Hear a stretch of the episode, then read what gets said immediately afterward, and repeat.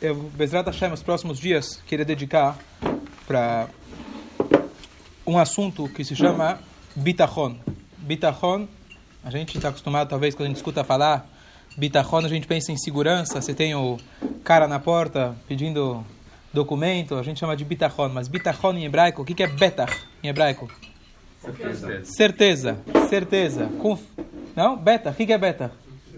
Hã? Jaime? Tá certo? Betach, com certeza. Então, a ideia, na verdade, é a gente ter certeza absoluta, fé, segurança absoluta em Hashem, em Deus. E por que, que esse assunto é tão importante, tão relevante? Porque o ser humano, por natureza, ele sofre normalmente ou de ansiedade ou de depressão, entre vários outros nomes aí que foram inventados em latim pelos psicólogos. Mas a gente sempre está pensando ou o que foi ou o que está por vir.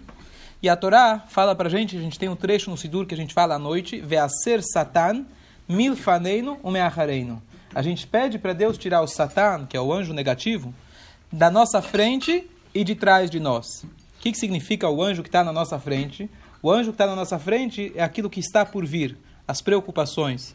Aquilo quando você não consegue, não sei se já aconteceu com alguém de vocês aqui, acontece para algumas pessoas não consegue dormir à noite, preocupado o que vai ser no dia seguinte, ou acorda no meio da noite pensando o que vai ser, sures, mishpucha, tá certo? Não sei se você conhece.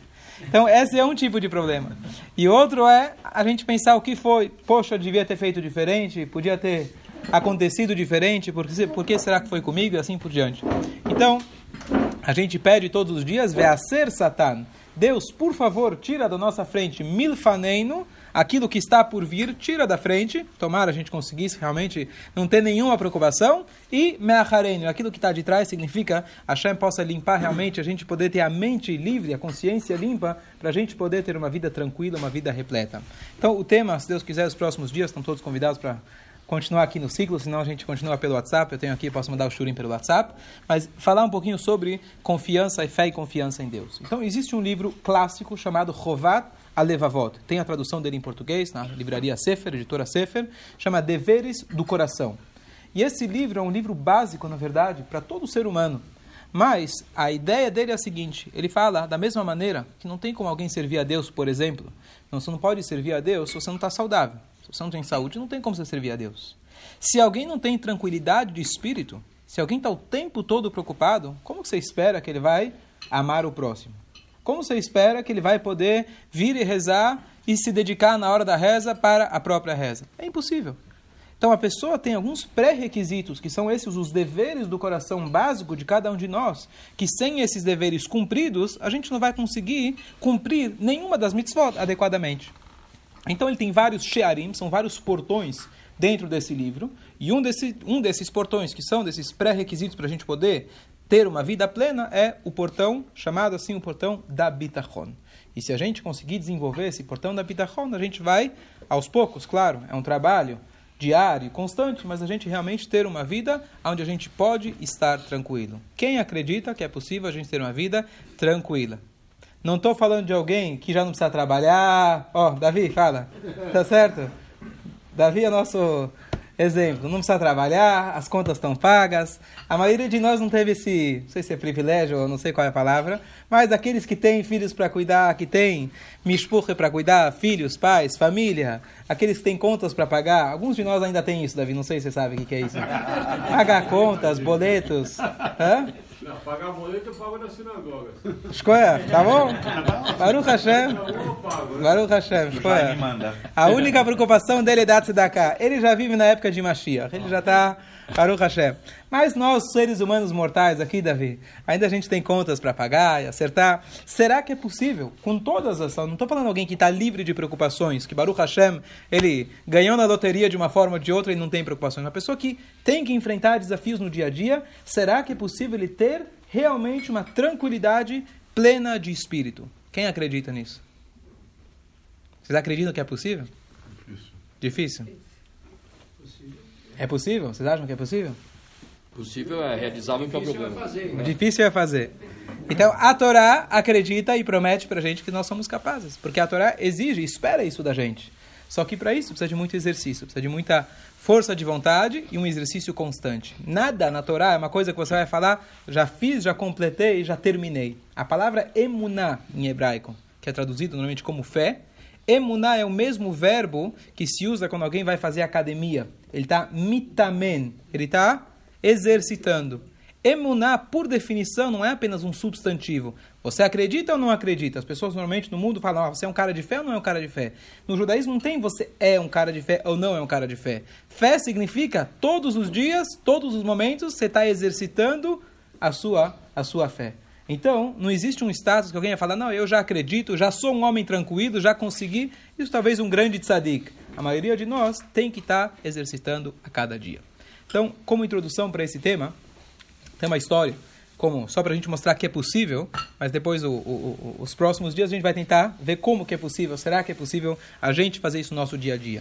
Mas algumas histórias clássicas. Uma história clássica é a seguinte: havia uma vez o sábio, o grande rabino, mestre Baal Shem Tov, veio 300 anos atrás, fundador do movimento racídico, e conta que uma vez ele levou seus alunos numa viagem.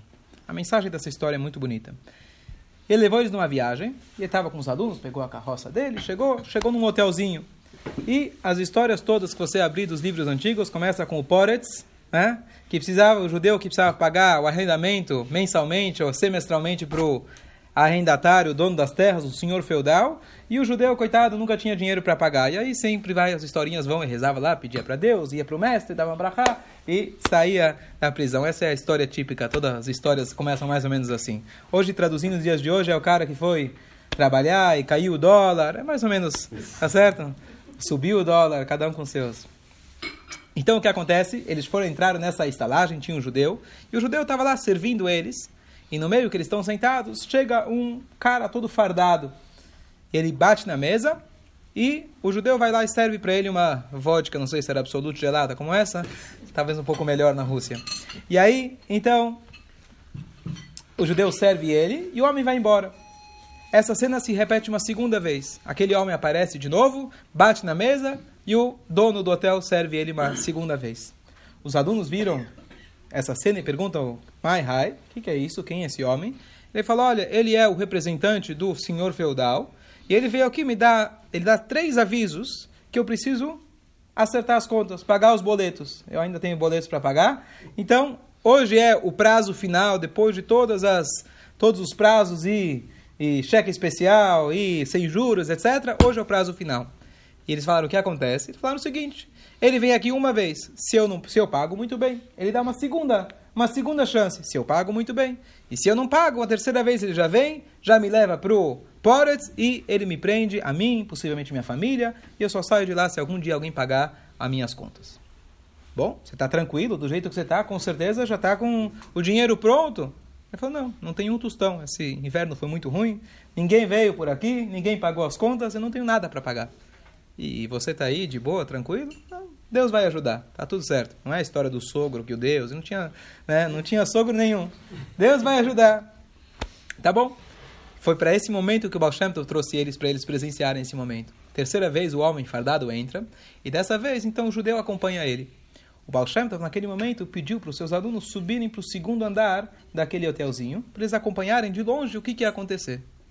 Então, eles veem que a carroça desse do Poretz levando o judeu lá, que estava levando ele para a prisão, ele começa a se distanciar. E lá de longe eles começam a ver que vem uma outra carroça no sentido contrário. E eles veem que uma carroça para e se comunica com a outra, mas eles continuam, cada um segue para o seu caminho. A carroça do judeu com o cara estavam indo em direção ao, ao, ao, ao senhor feudal e a outra carroça vindo em direção a eles. Eles veem essa cena Passam mais alguns instantes, eles veem que a carroça que estava vindo em direção a eles faz um U-turn, meia volta, corre, pro, corre lá para o judeu, eles trocam mais umas palavras e aquele homem entrega na mão dele um, uma sacola. Tá bom, o judeu continua, passa alguns minutos, aquele homem chega até aquela estalagem. Eles falaram, sim, boa tarde, o que o senhor deseja? Eu vim aqui buscar o, o meu carregamento, as minhas caixas de vodka para o próximo inverno. Como assim? Explica. Não, esse dono aqui do hotel, ele produz vodka e eu queria fazer um bom negócio com ele. E como ainda esse aqui é o próximo lote, não está pronto ainda, não sei, já quero comprar agora, vou pagar adiantado. Eu ofereci para ele X para já poder fechar negócios com ele. Então eu encontrei com ele aquela primeira vez lá na minha carroça com a dele e ofereci para ele X. Mas ele não aceitou, ele não aceitou a, o valor. Ele falou que ele precisava, tinha uma dívida muito grande, ele precisava do valor Y. E eu, tá bom, eu falei, sabe o que? Vou abrir mão, não vou comprar. Eu continuei meu caminho.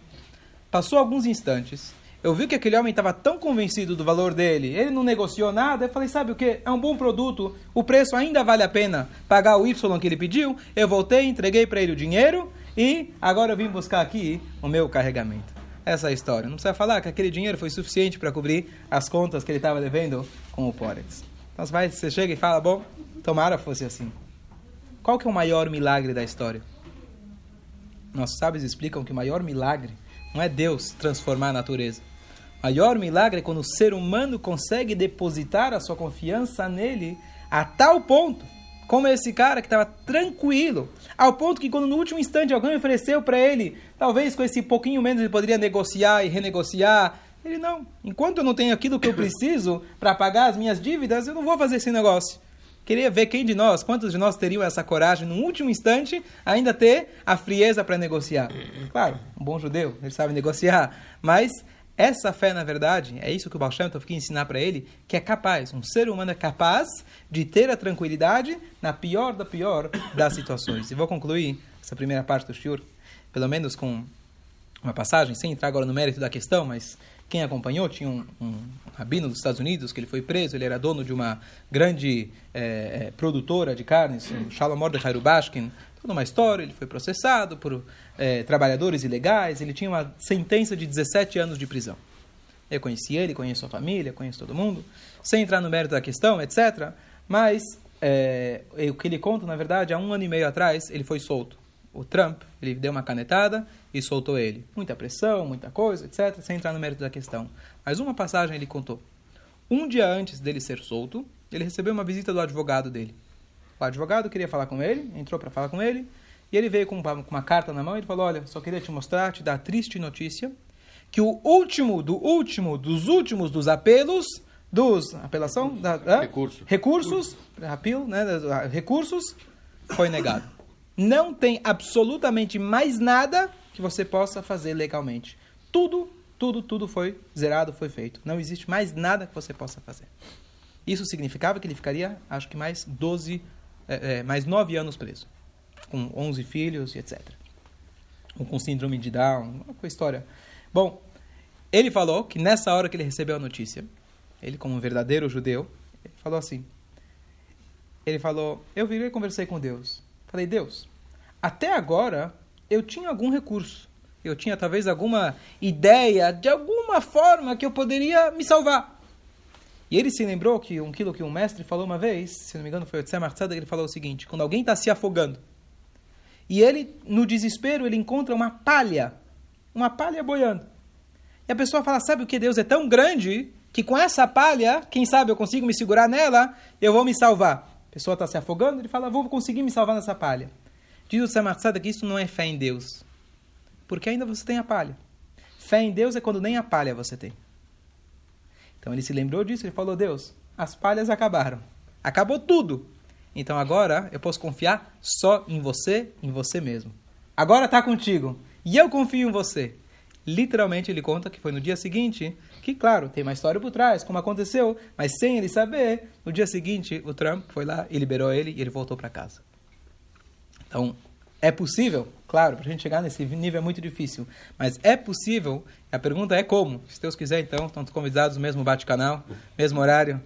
Amanhã, se Deus quiser. Aproveitar, desejar um Lechaim, só alegria, se Deus quiser, só coisas boas. Que a gente possa ter a fé completa em Deus, confiança e, sem dúvida nenhuma, o mérito da fé de povo do povo de Israel em confiar que, apesar de todas as dificuldades que o mundo ainda está passando, que Mashiach de fato vai chegar e vai salvar a gente, vai levar a gente para Eretz Israel e trazer a paz, bênção, saúde eterna, que seja em breve através da nossa fé forte, nisso, inabalável, isso próprio já dá para a gente mérito suficiente para a gente possa receber isso em breve, se Deus quiser. Amém. Amém. Amém.